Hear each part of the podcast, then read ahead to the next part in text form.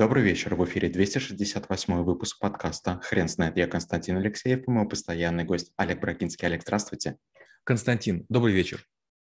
Хрен знает, что такое нанотехнологии, но мы попробуем разобраться. Олег, расскажите, почему это навык? Нанотехнологии – это такие маленькие, маленькие внедрения во что-то, что оперируют молекулами или реже атомами. И понятно, что мы уже умеем строить гигантские подводные лодки, мы запускаем космические станции, но есть масса всего, что нам еще не подвластно. В первую очередь это здоровье. И если мы научимся использовать какие-то маленькие роб, маленьких роботов, маленьких маленькие машинки, которые будут э, чистить сосуды, которые будут диагностировать болезни, или контейнеры с лекарствами доставлять, это будет большим прорывом. То же самое иногда бывает, что мы не можем воспользоваться какими-то крупными механизмами, потому что они имеют большую парусность, они имеют, может быть, там высокий крен, и тогда мы могли бы сделать работу с помощью множества маленьких человечков или множества мельчайших каких-нибудь там паучков, тараканчиков, маленьких рыбок, маленьких капелек, и тоже нам помогают на технологии. Простой пример. Э, сейчас есть много разных э, приспособлений, с помощью которых можно покрыть автомобиль или покрыть обувь или покрыть другие предметы специальной краской. Если специальной нанокраской покрыть арбуз, то его можно бросить с двух этажей, и он не разобьется. Если покрасить э, туфли обычные, итальянские, которые обычно протекают, вдруг они станут э, лучше, чем резиновые сапоги. Есть футболки, которые тоже покрывают наноматериалом, нанопленкой, и они вдруг начинают отталкивать воду. Они не портятся, не, не мнутся, не пачкаются, не загрязняются. Олег, расскажите, пожалуйста, на каком этапе разви- развития сейчас находится технология? Не очень, скажем честно, потому что, понимаете, вот представьте, мы э, всю жизнь оперируем предметами, которые можем в руках держать. Это ручка, это карандаш, это штангенциркуль, это какой-то топор, это какой-то надфиль. Это все понятно. Очень мало есть людей, которые под микроскопом могут что-нибудь делать. Это ученые, это врачи, но нанотехнологии – это еще более маленькие вещи. Получается, что мы должны проводить некие натурные эксперименты или ментальные эксперименты для того, чтобы потом что-нибудь сделать. Представьте, например, мы подозреваем, что у человека есть э, какое-то заболевание. Мы должны хорошо его изучить, а потом подумать, как можно изменить свойства окружающих материалов так, чтобы это было полезно, чтобы оценить поверхность, чтобы оценить глубину проникновения какого-то а, паразита, чтобы понять, куда именно нужно воздействовать. А, это новый мир, а, микромир, в котором мы совершенно некомпетентны. Опять же, вот мало кто понимает, что в нашем мире есть гравитация, но почти мы не чувствуем натяжения поверхностного. Например, маленькая, вот этот маленький робот, ему очень тяжело нырнуть в наш сосудик в том случае, если мы пустим пустим его через катетер. Почему? Потому что пленка для него почти непроницаемая. То есть для нас кажется, пальцем придавил и все, у вас большой вес. А для таких микроскопических элементов, для них это как бетон, то есть это как толстенный лед. Там совершенно другие законы работают. Олег, расскажите, пожалуйста, а что ждет технологию в будущем?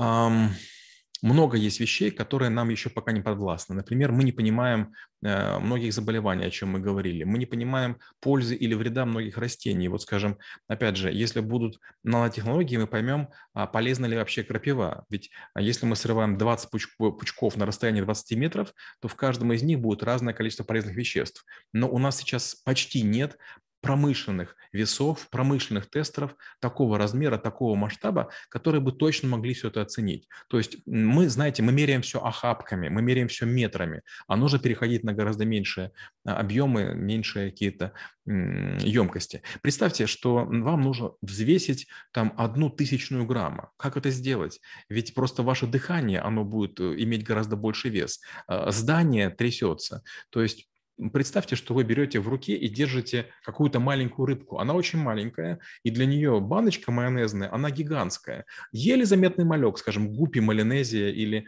меченосец. И вот вы держите эту бочку. Для, для нее эта бочка то же самое, как для вас большая девятиэтажка. Но от того, что вы держите, у вас руки трясутся, и для нее там такое микроцунами. Вот с чем мы имеем дело.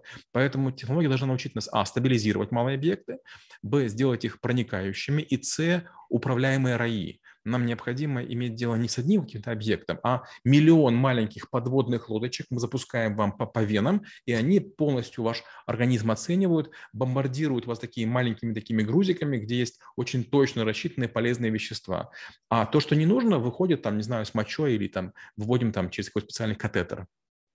Олег, расскажите, пожалуйста, а как не нарваться на мошенничество в этой сфере? Ведь компания, которая предоставляет услуги, она может сказать, ну это же нанотехнология, вы ее просто не видите. Это классика. Дело в том, что действительно вот есть масса вещей, которые нам непонятны. А, дело в том, что мы сейчас э, чересчур бдим, я бы сказал так. Мы боимся, есть многие вещи, а, потому что нам говорят, это сделали промышленные гиганты. Интрига в том, что компания с именем, такая как Procter Gamble, такая как какой-нибудь там Unilever или Mars, э, вряд ли будут мошенничать, потому что крупные компании настолько уязвимы, говорят они too big to fail, но это неправда любая новость обрушивает компанию до нуля. И поэтому в Даноне скорее будут бифидобактерии, чем любой другой марки. Э, нам необходимо понять, что компании, которые свое имя ценят, которые находятся на бирже, которые не боятся расследований э, одиночек и конкурентов, только они смогут такие услуги предоставлять. Мы забыли такое слово, как доверие. Мы когда покупаем хлеб, и нам говорят, он свежий, не свежий. Приносим домой, а он не свежий. Но мы же поверили и ушли. Вот тут поверить нельзя, потому что, представляете, вам дают, допустим, наперсточек и говорят, Константин, вы выпиваете этот наперсточек, он стоит миллион долларов, и будете, будете здоровы через 20 минут, как младенец кажется, что миллион за это стоит, но есть там что-нибудь или нет. Глазиком там не видно. Покупаешь новую машину, ты видишь там джип или там автодом, и ты понимаешь, вот это то, что я купил. А вот тут непонятно, что там происходит. Знаете, это как икра. Хорошо сделанная искусственная черная икра неотличима от настоящей, а часто бывает даже вкуснее. Олег, расскажите, а как вы преподаете навык? Ну, во-первых, я пытаюсь э, рассказать, что сегодня уже слишком много есть применений нанотехнологиям. Мы об этом не задумываемся. Например, мне даже вот сегодня подарили ключ, который вставляется в, дом, в, в скважину, и э, в нем есть фонарик. Но это еще куда ни шло. То есть маленькая дырочка, в нем есть фонарик. Гораздо интереснее другое, что если этот ключ обучить, а, он начинает приобретать форму замка. Но если обучить на другом замке, он и другой замок будет открывать. И с точки зрения меня, как инженера, это как-то не все нормально. То есть используется, извините меня, жидкий металл. И я вот этим пользуюсь, и уже там, там два раза дверь открыл, он еще пока плохо делает, но каждый раз лучше. И я думаю, что вообще происходит? У меня в руках терминатор, то есть там Т-800, который принимает разные формы. Еще чуть-чуть, он там станет моими ногтями или там, не знаю, там моими какими-то другими приспособлениями. Вот, и я говорю, что представьте, что это уже рядышком. Есть очень много устройств настолько миниатюрных, что мы даже не можем точно понять, как, насколько они хорошо работают. Допустим, возьмем винчестеры современные или там современные SSD. Это же тоже там на уровне маленьких доменов, которые размеры приближаются к, к молекулам. То есть маленькие такие компасы, маленькие такие я утрирую кусочки там а, э, пьезоэлектриков или диэлектриков, они позиционируются в пространстве, и они и позволяют нам хранить гигантские фильмы в высоком качестве. То есть нанотехнологии уже сегодня есть. Или, скажем, наши смартфоны. Там есть много компонент, которые раньше занимали бы, там, не знаю, там три этажа, а сегодня это там такая миниатюрная история. Или батарея. Представляете, вот э, там, батарея некоторых смартфонов позволяет работать им две недели. Или, скажем, атомная батарейка, которую придумали еще в Союзе, она работает 50 лет. Батарейка 50 лет. Олег, расскажите, пожалуйста, примеры своей практики, когда вы использовали нанотехнологии.